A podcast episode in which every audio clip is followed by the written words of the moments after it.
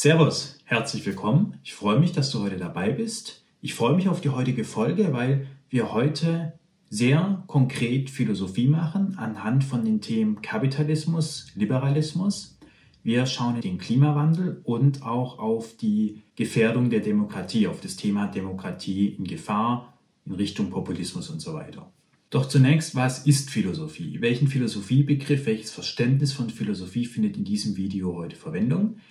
Ein wesentliches Merkmal von Philosophie ist Making Explicit oder eine Art Philosophie zu betreiben, ist das Explizitmachen von Prämissen, die stillschweigend mitlaufen.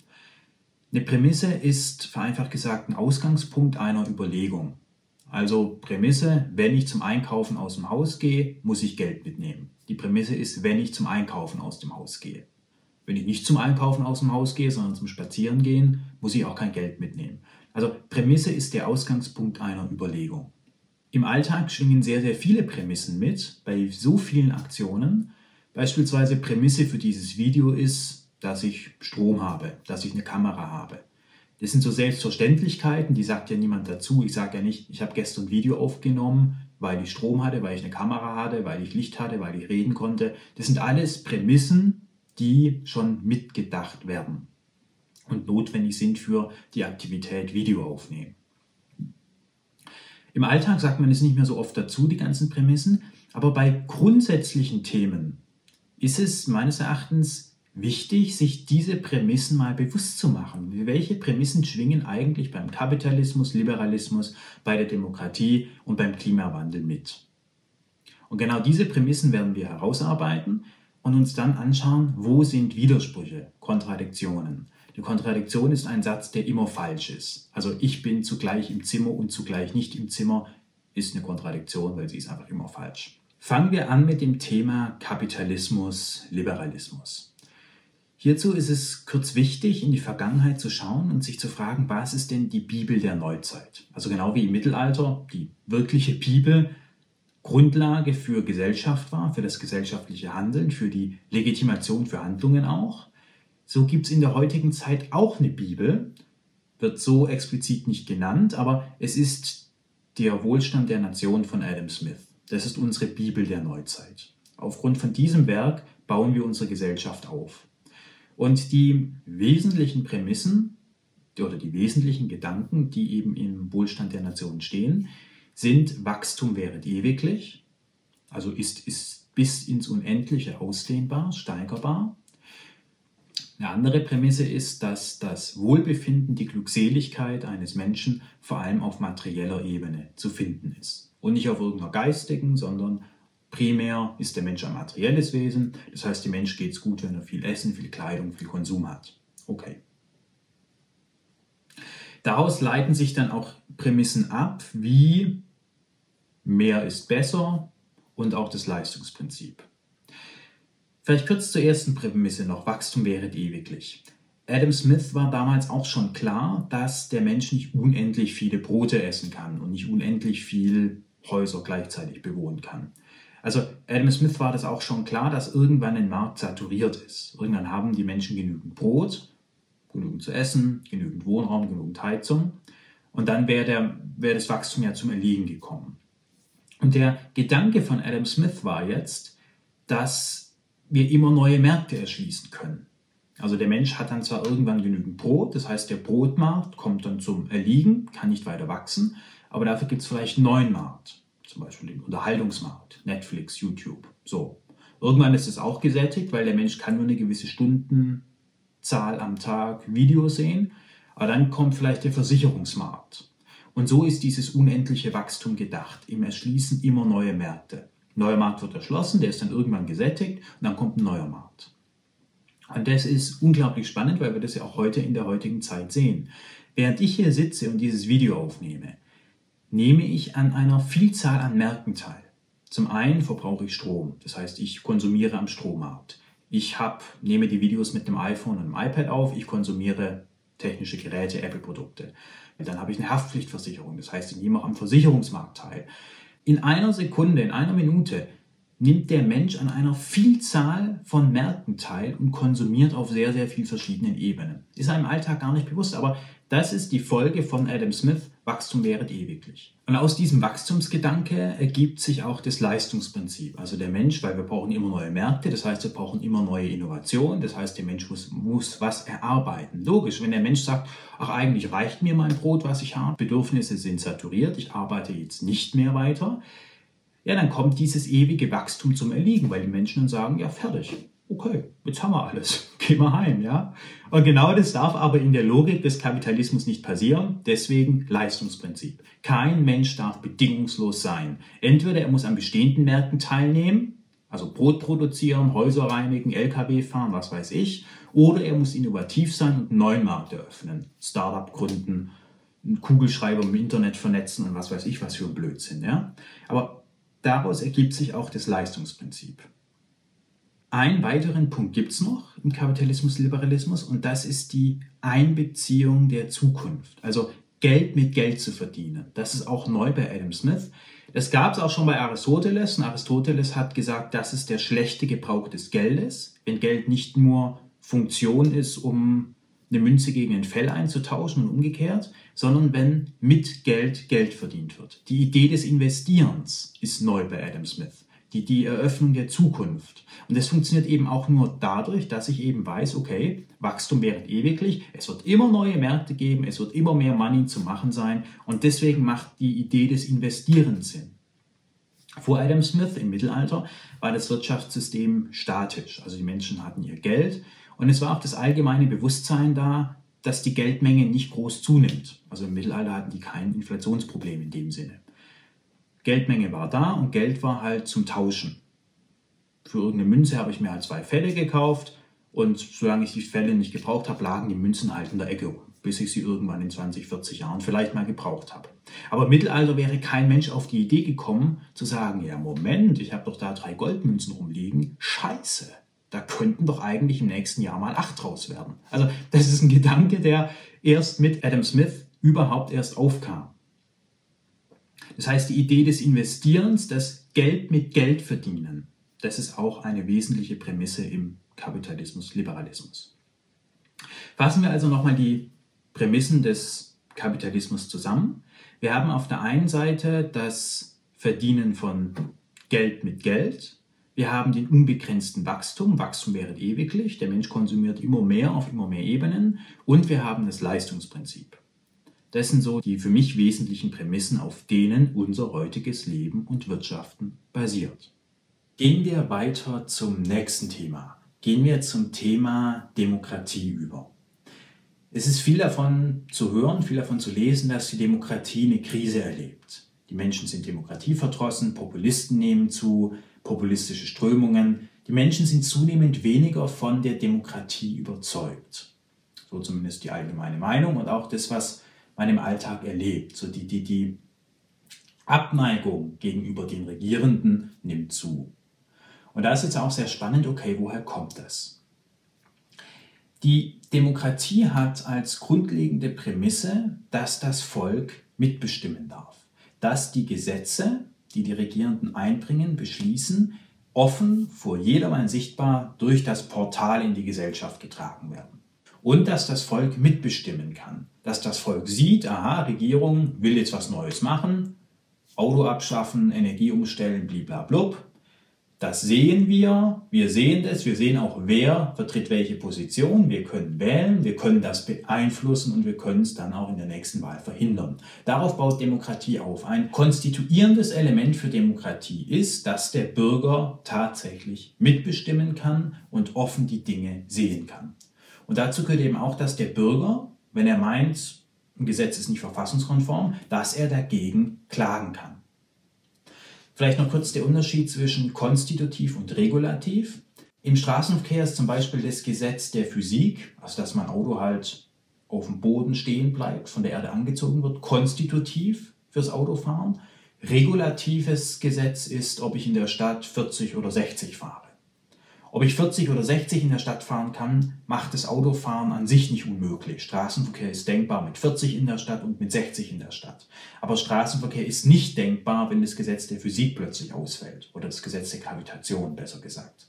Das Gesetz der Gravitation ist also konstitutiv für den Straßenverkehr. Und das Gesetz, wie schnell ich in der Stadt fahren darf, ist regulativ. Dies nur als begriffliche Klärung. Wir haben für die Demokratie also als konstitutives Gesetz die Tatsache, dass das Volk, die Wahlberechtigten, mitbestimmen können, aktiv.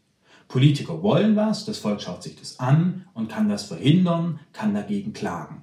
Regulativ für die Demokratie ist dann, habe ich nur einen Bundestag oder auch noch einen Bundesrat oder hat der Bundespräsident ein Vetorecht oder hat er das nicht? Das ist regulativ. Aber konstitutiv ist, und das kann man gar nicht oft genug betonen, dass der Bürger tatsächlich Einfluss auf die Gesetzgebung nehmen kann und auch sieht, wer steht für welche Position.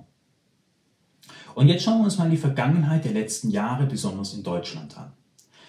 Wir hatten meines Erachtens die Corona-Pandemie als Zerreißprobe für die Demokratie.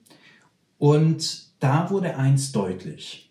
Die Regierenden wollten ganz klar, dass sich die Menschen impfen. Ich möchte jetzt nicht das inhaltlich bewerten, ich möchte nur die Formalitäten, also den formalen strukturellen Ablauf herausarbeiten. So. Der normale Vorgang in einer Demokratie wäre gewesen, dass die Bundesregierung, teils noch Angela Merkel, ein Gesetz einbringt, Bundestag möge beschließen, allgemeine Impfpflicht für alle ab 18, wie auch immer, bis zum so und so vielten, hat jeder den und den Nachweis zu erbringen. Dann wird dieses Gesetz im Bundestag debattiert, diskutiert. Wenn es beschlossen wird, geht es in den Bundesrat. Wenn der Bundesrat sagt Ja, geht es zum Bundespräsidenten. Wenn der Bundespräsident sagt Ja, dann gilt das. Dann habe ich als Bürger die Möglichkeit, nach Karlsruhe zu fahren und zu sagen, nein, das ist nicht verfassungskonform. Ich kann dagegen klagen vor dem Verfassungsgericht. Und dann sagen die Richter vielleicht, ja, Impfpflicht ist in Ordnung oder nein, verstößt gegen die Grundgesetze, Impfpflicht nicht durchsetzbar. Das ist der demokratische Weg, wie er vorgesehen ist in diesem Land. Und es gibt ihn aus genau diesen Gründen. Es gibt ja aus gutem Grund diesen expliziten Weg. Diesen Weg, den ich eben beschrieben habe, stellt das dar, was ich durch das Portal tragen nenne. Jedermann sieht, welche Partei ist für die Impfpflicht, welche ist dagegen. Es wird ein für alle sichtbarer Prozess eingehalten und vor allem habe ich aber am Ende dieses Prozesses als Bürger die Möglichkeit, dagegen zu klagen. Wäre dieser Weg gegangen worden, wäre die konstitutive Prämisse für Demokratie, nämlich dass der Bürger mitbestimmen kann, eingehalten worden. Aber was ist stattdessen passiert? Politik hat von einer de jure Impfpflicht abgesehen. Vielleicht eine kurze Unterscheidung de jure und de facto. De jure ist das, was vom Recht her möglich ist und de facto ist das, was tatsächlich passiert. Also wenn ich mit meinem Van auf der Autobahn fahre und es ist unbegrenzt, kann ich de jure 300 fahren, de facto aber nur 140, weil der bei 140 abgeriegelt ist. Also das nur so als kurzer Einschub, de jure, de facto. Wir hatten also keine de jure Impfpflicht während der Corona-Pandemie. Gab es nicht. Also nicht für die allgemeine Bevölkerung. Nicht für jeden. Aber de facto wollte Politik natürlich, wollten die Regierenden, dass sich die Menschen impfen. Sie haben aber nicht den in der Demokratie vorgesehenen Weg gewählt, sondern mit Ausgangssperre, mit Kontaktbeschränkungen, mit Testpflicht, mit der Ungeimpfte darf nicht mehr ins Restaurant, der darf nicht mehr ins Fitness, der darf dies nicht, der darf jenes nicht, der wird diffamiert, Tyrannei der Ungeimpften und so weiter. Es ging quasi nicht darum, den Ungeimpften auf den auf dem vorgesehenen Weg zur Impfung zu bewegen, nämlich per Gesetz, wie es der Rechtsstaat vorsieht, sondern hintenrum. Durch den Hintereingang der kalten Küche wollte man die Leute dann doch zum Impfen zwingen. Und wieso ist das so fatal? Es ist deswegen fatal, weil durch dieses Snatching, dieses hintenrum durch die kalte Küche bei Nacht und Nebel ein Gesetz oder ein Wille einfädeln, einen politischen Wille einfädeln, da damit umgehe ich, dass der Bürger nach Karlsruhe zieht und dagegen klagt. Dadurch, dass es keine allgemeine Impfpflicht gab, konnte ich auch nicht vor das Verfassungsgericht und dagegen klagen. Das heißt, der grundsätzliche Anspruch, das konstituierende Element für die Demokratie, dass der Bürger eben einen Einfluss hat, dass der Bürger eben im Rechtsstaat auch gegen ein Gesetz klagen kann, wenn verfassungswidrig ist, wurde einfach ausgeschaltet. Es wurde einfach umgangen. So, muss man ganz klar sagen. Und das ist, war nicht nur bei Corona so, sondern es ist auch in anderen Bereichen so, Beispiel Mobilität. Autofahren, individuelle Mobilität. Da haben wir auch kein Verbot von Autos, aber wir haben im Straßenverkehr so viele Einzelmaßnahmen. Zum Beispiel, das erlebe ich, weil ich sehr gerne und viel Auto fahre, wo früher mal 70 war, ist jetzt halt 50. Wo man früher noch parken konnte, ist jetzt halt ein Fahrradparkplatz. Wo früher, früher eine Straße vierspurig war, ist sie jetzt zweispurig. Wo man früher 40 fahren durfte, darf man jetzt noch 30 fahren. Wo man früher 30 fahren durfte, ist jetzt 20. Also wir erleben kein Verbot von Autos natürlich, aber durch diese vielen Einzeldinge wie Erhöhung der Kfz-Steuer, Erhöhung des Bußgeldkatalogs, erleben wir von, vom Prinzip her was Ähnliches wie bei der Corona-Pandemie, nämlich dass der Staat nicht offen durchs Portal ein Gesetz im Bundestag einbringt, nach dem Motto, bis 2030 verbieten wir individuelle Mobilität, sondern wir erhöhen halt die Kfz-Steuer, wir schaffen da einen Parkplatz ab, senken da eine Höchstgeschwindigkeit, begrenzen hier die Parkplätze, erhöhen dort die Gebühren, machen da noch eine Steuer, hier noch ein bisschen Diffamierungsarbeit gegen den SUV-Fahrer und so schleicht sich das peu à peu irgendwie ein, bis am Ende de facto, nicht die jure, aber eben de facto ein Verbot des Autos im Raum steht. Und schon wieder hat es die Regierung mit dieser Strategie geschafft, dem Bürger seines Mitspracherechtes schlicht zu berauben. Denn wenn jetzt die Regierung Scholz oder wer auch immer ein Gesetz einbringen würde im Bundestag, persönliche individuelle Mobilität wird zum 01.01.2030 oder 2035, wie auch immer, verboten. Ab da darf nicht mehr Auto gefahren werden. Dann kann der Bundestag das beschließen, Bundesrat kann zustimmen, Präsident kann auch seine Unterschrift drunter setzen. Und dann kann ich als Bürger sagen, so, jetzt gehe ich nach Karlsruhe, weil ich zum Beispiel der Meinung bin, Verbot von individueller Mobilität stimmt nicht überein mit den Grundrechten in der Verfassung, ist damit nicht vereinbar. Ich klage. Und dann kann Karlsruhe sagen, ja, der Hanno hat da recht, der hat einen Punkt. Dieses Gesetz gilt so nicht. Der Staat darf individuelle Mobilität nicht verbieten. Oder Karlsruhe sagt, es geht in Ordnung, Hanno Pech gehabt, darfst halt nicht mehr Auto fahren. Ähm, aber unabhängig vom Ergebnis, ich habe als Bürger in diesem Fall, wie ihn der Staat vorsieht, die Möglichkeit, Einfluss zu nehmen. Habe ich im jetzigen Weg nicht. Weil ich kann ja nicht vor das Verfassungsgericht ziehen und sagen, die neue 50er-Zone in Stuttgart-Sillenbuch, wo früher 70 war, die ist nicht verfassungskonform. Da lachen die mich ja aus. So. Und Politik weiß das, die Regierenden. Die wissen, ich als Hanno, ich kann nicht jeden, jede einzelne neue Geschwindigkeitsbegrenzung in Karlsruhe einklagen. Ergo, de facto kann ich einfach nichts gegen tun. Das heißt, die Politik, die Regierung schaltet ganz bewusst meine Möglichkeit aus, mich dagegen zu wehren.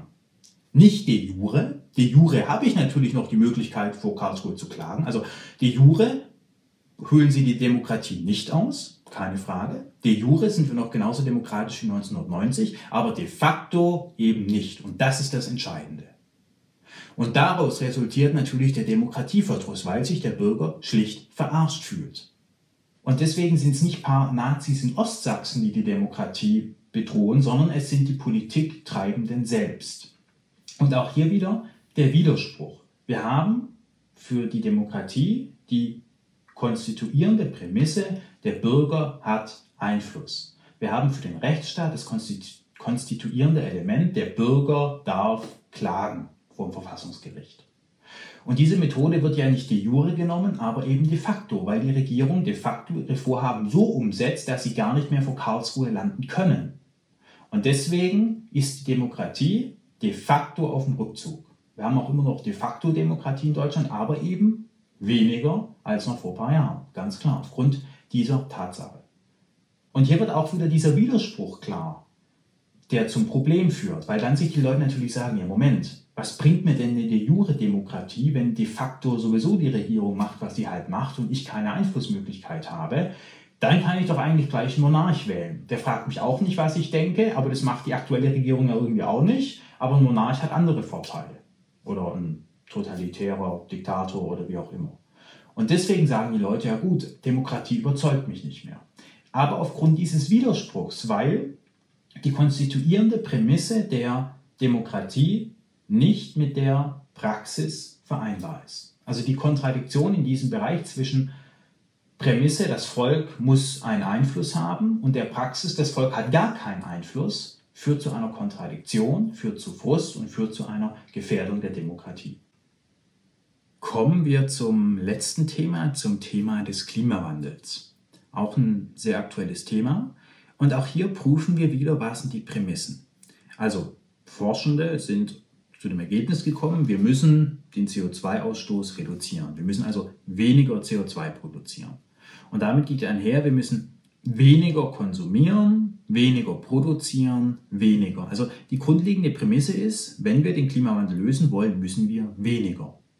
Und jetzt haben wir aber ein Wirtschaftssystem, Kapitalismus, Liberalismus, was als konstitutive Prämisse immer mehr, mehr ist besser hat. Also die Klimaforschung sagt, weniger ist besser, der Kapitalismus aber mehr ist besser. Und da ist auch wieder eine Kontradiktion, die nicht vereinbar ist. Und deswegen ist der Kapitalismus, Liberalismus nicht das geeignete Instrumentarium, nicht die geeignete Möglichkeit, um den Klimawandel zu bremsen, zu verhindern oder hinauszuzögern, wie auch immer, weil die grundlegenden Prämissen sich grundsätzlich gegenüberstehen. Sie sind nicht vereinbar. Wenn man sie vereinen will, ist das eine Kontradiktion. Und deswegen kann ich auch nicht mit mehr, mit mehr Innovationskraft und mit kapitalistischen Werkzeugen den Klimawandel beheben, weil die Grundprämisse des Kapitalismus der Behebung des Klimawandels widerspricht. Ganz einfach. Ich kann meine Wäsche nicht dadurch trocknen, indem ich sie nass spritze. Und da ist es auch scheißegal, ob ich sie jetzt besonders innovativ nass mache oder besonders schnell nass mache oder besonders umweltschonend nass mache oder wie auch immer. Ja? Solange ich meine Wäsche nass mache, wird sie nicht trocken. Solange ich Kapitalismus und Liberalismus in der heutigen Form ohne Modifikation betreibe, ist mehr auch immer besser. Und solange ich ihn so betreibe, wird es auch immer ein Mehr an Konsum, ein Mehr an Arbeit, ein Mehr an Transport und so weiter geben. Punkt. Grundsätzlich. Es geht gar nicht anders. Und deswegen tut sich da die nächste Kontradiktion auf. Und es ist ganz spannend, wenn man sich jetzt anschaut, wie Politik denn damit umgeht. Was, was passiert denn? Und mein Eindruck ist der, dass Politik halt sagt, okay, hm, wir machen gar nichts, weil ich muss ja nur schauen, dass ich in vier Jahren meinen Sitz behalte und Klima ist vielleicht was in zehn Jahren. Ja, also wir machen erstmal Leistungs- und Kapitalismus und Bob, immer weiter. Und Klima, naja, hm, wollen wir schon irgendwas machen, aber ja, äh, beziehungsweise solche Dinge lösen wir dann halt über diesen Hintereingang bei Nacht und Nebel der kalten Küche, indem ich das Auto nicht offensichtlich verbiete, sondern eben, wie eben angesprochen, durch Nudging, durch hintenrum und so weiter und so fort. Und deswegen bahnt sich da die nächste Krise an und Grund für diesen Konflikt ist eben diese grundsätzliche Kontradiktion zwischen Kapitalismus hat als konstituierende Prämisse mehr ist besser und die Entgegenwirkung des Klimawandels hat als grundlegende Prämisse weniger ist besser. Und das kann nicht funktionieren. Was folgt daraus jetzt? Wir sehen, wir haben auf sehr vielen Feldern Probleme, Kontradiktionen in den grundlegenden Prämissen. Und jetzt ist ja die spannende Frage, okay, was folgt denn daraus für uns als Menschen? Wie, was sind jetzt meine konkreten Vorschläge? Und ich bin der Meinung, dass es besser ist, Dinge weiterzuentwickeln, als sie gänzlich abzuschaffen. Ein hervorragendes Beispiel für das Prinzip ist die Tastatur auf dem Handy. Das ist ja immer noch dieses Querzschema, wurde entwickelt im Schreibmaschinenzeitalter, damit sich die Köpfe, die die Letter tragen, nicht in die Quere kommen. Und selbst heute noch, hunderte Jahre später, haben wir dieses Schema auf der iPhone-Tastatur, obwohl wir nicht mehr mit zehn Tasten, mit zehn Fingern tippen auf dem Telefon und auch keine Köpfe mehr irgendwo dagegen schlagen. Und trotzdem haben wir noch dieses Layout. Apple hat sich damals, 2008, bei der Vorstellung des ersten iPhones eben nicht gesagt, okay, wir erfinden für das Telefon eine komplett neue Tastatur, sondern wir übernehmen die Tastatur, die es schon gibt und überlegen, wie können wir die für das Telefon am besten anpassen.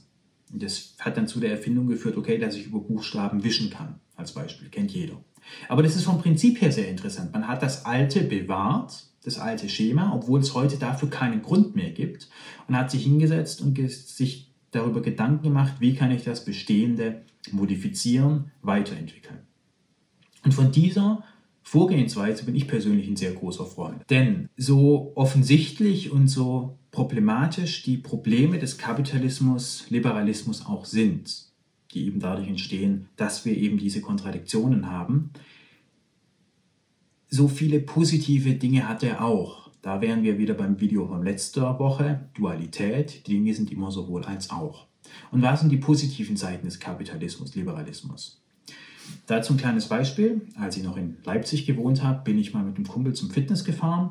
Nach dem Training habe ich ihm heimgefahren. Das war nachts um 12 und war kein Mensch auf der Straße und es war verboten, rechts abzubiegen. Man konnte nur geradeaus und links, wir mussten aber rechts, ansonsten wäre es halt ein Umweg und Block gewesen. Also habe ich nachts um 12 halt gesagt, okay, keiner auf der Straße, sieht keiner, ich biege da trotzdem rechts ab. Kein Problem.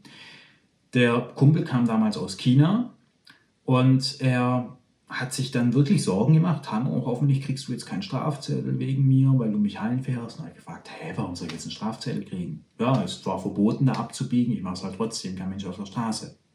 Und da ist mir klar geworden, dass er noch aus China dieses Denkmodell hatte, nichts bleibt ungesehen. Überall ist eine Kamera und in China hätte ich da vermutlich jetzt vollautomatischen Strafzettel bekommen. Aber nicht nur das, ich hätte auch nächste Woche nicht in Urlaub fliegen können weil ich in irgendeinem Social Credit System herabgestuft worden wäre. Und das ist wirklich so eine Sache, wo ich sage, das sind die positiven Dinge des Kapitalismus und des Liberalismus. Dass ich einfach als Bürger nachts um 12 Uhr noch verbotenerweise rechts abbiegen kann, ohne dass es der Staat direkt mitkriegt. Das ist jetzt vielleicht beim Abbiegen nicht so relevant, aber bei anderen Dingen schon. Und ich bin auch dankbar und froh, dass ich hier auf YouTube die Dinge sagen kann und darf, die ich sagen will ohne dass jetzt irgendwo ein Parteibüro sitzt und sagt, naja, der Hanno, da müssen wir mal schauen, ob der in seinem Leben nochmal reisen darf. Also das darf man bei aller Kapitalismus- und Liberalismuskritik nicht vernachlässigen. Und deswegen spreche ich mich dagegen aus, den Kapitalismus gänzlich zu verwerfen und sagen, das ist alles Quatsch. Weil Kommunismus hat es auch nicht gebracht, die haben die Freiheit vernachlässigt der Menschen. Aber ich sage auch, es ist dringend geboten, es ist 5 vor 12, dass das kapitalistische System modifiziert wird. Genauso Demokratie, da bin ich auch nicht dafür, die abzuschaffen, aber sie muss modifiziert werden. Und jetzt, welche Modifizierungen sind am Kapitalismus, Liberalismus vorzunehmen? Und es ist meines Erachtens die Abkehr vom Leistungsprinzip, dass wir sagen, der Mensch muss nicht mehr leisten, die Einführung eines bedingungslosen Grundeinkommens, weil wir nur so die Kontradiktion mit dem Klimawandel auflösen können. Wir haben sozusagen von der Klimathematik oder auch vom allgemeinen Ressourcenverbrauch her die zwingend notwendige Anweisung, wenn man so will, weniger zu konsumieren, weniger zu produzieren, weniger zu reisen und so weiter und so fort. Und dem müssen wir Rechnung tragen. Und das geht meines Erachtens dadurch, dass durch ein bedingungsloses Grundeinkommen die Notwendigkeit für den Menschen zu arbeiten, was zu produzieren, sinnlos durch die Gegend zu fahren, nicht mehr besteht. Denn man kann sich meines Erachtens ja durchaus fragen, ja okay, ähm, Wieso wollen die Menschen denn arbeiten? Denn offensichtlich haben wir in Deutschland mehr Übergewichtige als Normalgewichtige. Das heißt, wir haben hier nicht zu wenig Essen. Wir haben auch kein Pestproblem. Wir haben auch im Allgemeinen kein Obdachlosenproblem. Warum immer noch Menschen nicht in der Wohnung leben in Deutschland ist ein anderes Thema. Aber im Allgemeinen leben die Menschen in der Wohnung, haben genügend zu essen und auch eine beheizte Wohnung. So. Das heißt, die Probleme, die sich heute ergeben, wie Übergewicht, Zivilisationskrankheiten und so weiter, resultieren nicht aus der Tatsache, dass wir zu wenig haben, sondern eher, dass wir zu viel haben. Folglich ist ein System wie der Kapitalismus, was immer noch mehr produziert, noch mehr fördert, genau kontraproduktiv. Und deswegen ist meines Erachtens so wichtig, dem Menschen schon in der Schulzeit das, die Gewissheit zu geben, die Sicherheit zu geben, du bist gewollt, auch wenn du nichts arbeitest. Du bist wertvoll, auch wenn du nichts arbeitest. Und deswegen das bedingungsloses Grundeinkommen. Ein bedingungsloses Grundeinkommen ist ja kein Arbeitsverbot. Das schließt ja nicht aus, dass jemand ein Unternehmen gründet, Geld verdient, Milliardär wird. Gar kein Problem. Aber Menschen, die eben nicht arbeiten wollen, weil sie sagen, das ist für mich im Leben nicht wichtig, sollen das meines Erachtens in Zukunft dürfen.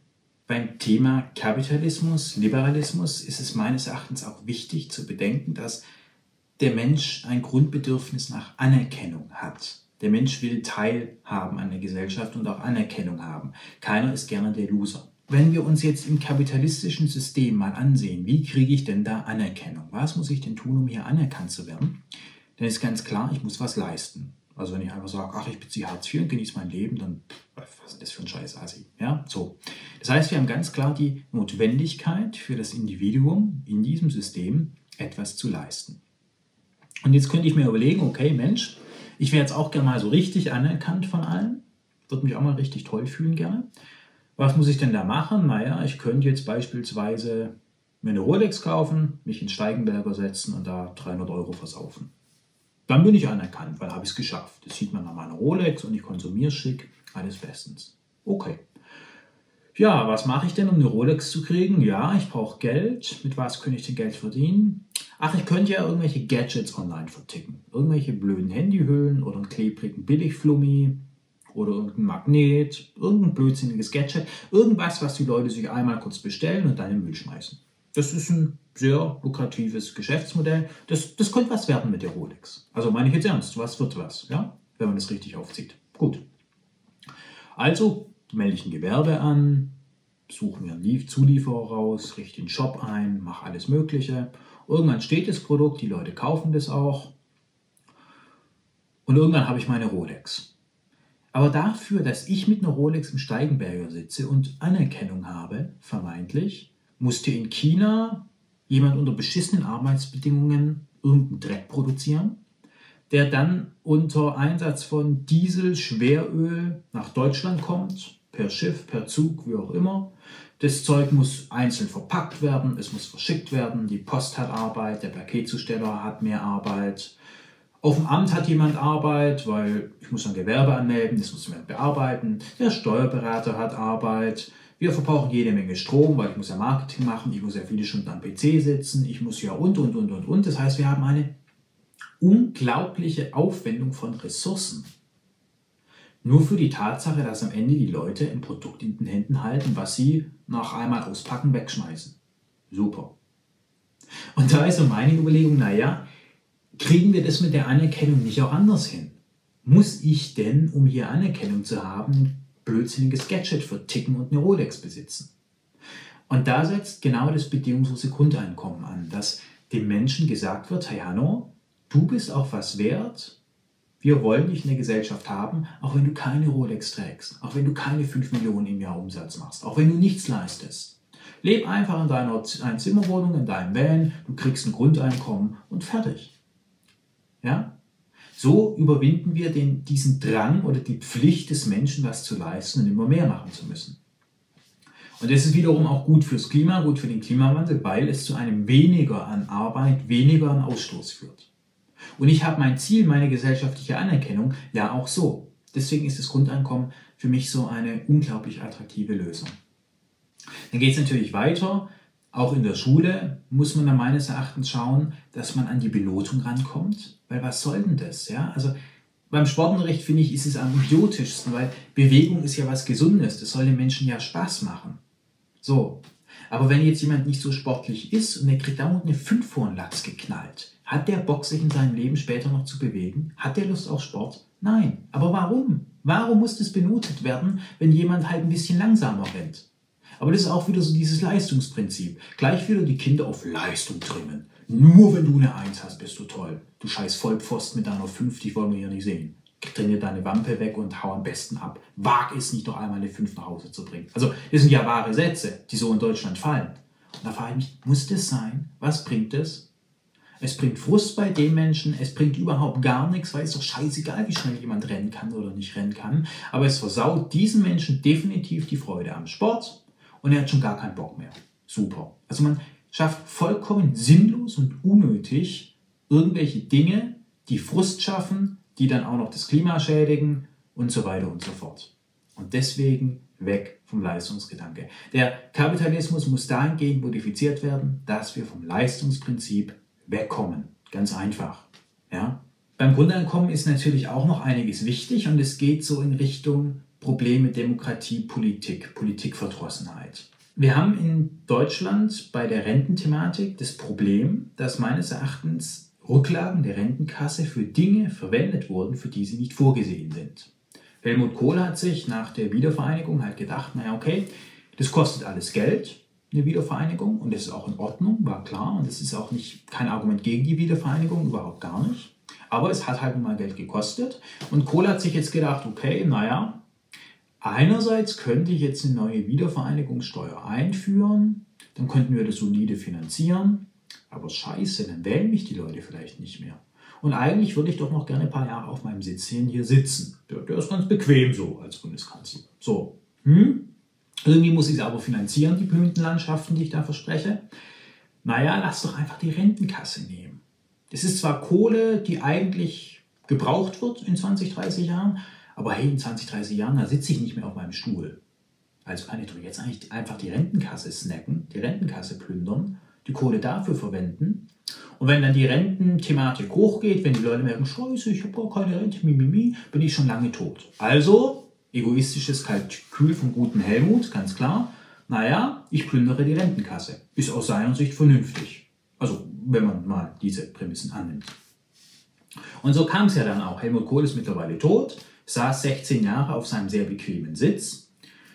Und die Rententhematik beginnt jetzt so langsam an Dynamik zu gewinnen. Also jetzt merkt man halt, dass da Kohle für was verwendet wurde, für was sie nicht vorgesehen war. So, ganz einfach. Und das ist das Thema der Demokratie, dass Politik wieder aufrichtiger werden muss. Politik muss auf der einen Seite sich zu ihren eigenen Idealen bekennen und die Gesetze auch wieder durch das Portal in die Demokratie, in das Volk hineintragen, für jedermann sichtbar und nicht bei Nacht und Nebel durch den zweiten Hintereingang der kalten Küche irgendwas scheibchenweise eintröpfeln lassen, so bis es irgendwann halt da ist und keiner mehr was dagegen machen kann. Und Politik muss meines Erachtens auch Macht abgeben. Das ist im Übrigen der größte Hindernisgrund fürs bedingungslose Grundeinkommen, dass Politiker einfach noch Micromanagement machen wollen. Die wollen einfach nicht den Menschen Freiheit geben, sondern daran festhalten, die Menschen vorzuschreiben, wie sie zu leben, zu arbeiten und zu genießen haben. Es ist unglaublich, was gerade in Deutschland den Menschen alles vorgeschrieben wird. Gerade im Baurecht oder in so vielen anderen Dingen. Ja? Und das muss aufhören, damit der Bürger auch wieder Lust auf seinen Staat hat und nicht den Staat als Gegner wahrnimmt, der einem in jedem Moment irgendwas reindrückt. Da noch eine Dokumentationspflicht, hier noch was ausdrücken, da noch, äh, weiß ich nicht, eine Nachweispflicht, eine Fortbildungspflicht, hier noch eine neue Norm, da noch eine Zusatzverpflichtung. Ja, das macht keinen Spaß. Das heißt, der Bürger nimmt den Staat auch zunehmend als Gegner wahr. Und das ist meines Erachtens auch schlichtweg fatal. Aber zurück zum Grundeinkommen. Das Grundeinkommen muss meines Erachtens so finanziert werden, dass es sich automatisch erhöht. Und wie macht man das? Meines Erachtens muss von jedem Einkommen von allem, was erwirtschaftet wird, egal ob es Amazon oder der Klempner erwirtschaftet, ein gewisser Prozentsatz abgeführt werden in eine Grundeinkommenskasse. Und wenn jetzt jemand ankommt und ein neues Unternehmen gründet, damit Milliarden verdient, dann führt er davon einen gewissen Prozentsatz ab. Das heißt, die Kasse wird voller und diese Kasse wird durch alle Grundeinkommensberechtigte geteilt. Und Dadurch ist kein Eingreifen der Politik mehr möglich. Es muss verhindert werden, dass ein Helmut Kohl sich hinsetzt und sagt, na ja, ich plündere die Kasse für irgendwas anderes. Und das ist beim Grundeinkommen elementar, damit es auch eine Akzeptanz hat und auch seine Wirkung entfaltet. Und das ist meines Erachtens so dieser Dreiklang, wie man diese, Komprom wie man diese Kontradiktionen auflösen kann. Politik muss wieder zu ihren Werten zurückfinden und aufrichtiger werden. Der Kapitalismus, Liberalismus muss modifiziert werden, um den Aspekt des Grundeinkommens. Die Anerkennung eines Menschen muss von der Tatsache entkoppelt werden, was ein Mensch hat oder nicht hat, leistet oder nicht leistet. Und beim Klimawandel, das ist so der Aspekt, wo am wenigsten Einflussmöglichkeiten bestehen, meines Erachtens, weil das Bereiche betrifft, die der Mensch einfach nicht beeinflussen kann. Also die Gesetze der Physik, Schwerkraft oder andere sind vom Menschen nicht beeinflussbar. Deswegen muss der Mensch, und da werden wir auch wieder im Video von letzter Woche, da wirksam werden, wo er wirksam werden kann. Und das ist im Bereich des Kapitalismus, des Liberalismus und in dem Bereich, wie er seine Staaten organisiert. Ich hoffe, dir hat dieses Video heute gefallen. Wir haben heute einige Methoden der Philosophie praktisch angewandt. Wir haben uns Prämissen angesehen, auf denen einige grundlegende Dinge in unserer Gesellschaft beruhen. Und wir haben die verschiedenen Prämissen der verschiedenen Themenbereiche auf Widersprüche untersucht, haben Widersprüche erkannt und haben Lösungen entwickelt, wie wir diese Widersprüche auflösen, auflösen können. Das war das philosophische Arbeiten heute in der heutigen Folge. Ich hoffe, es hat dir gefallen. Schreib mir gerne in die Kommentare, wenn du zu bestimmten Themen gerne noch mehr wissen würdest, bestimmte Themen noch gerne vertieft hättest. Ansonsten bedanke ich mich ganz herzlich für dein Zuhören und würde mich sehr freuen, wenn du nächste Woche wieder dabei bist.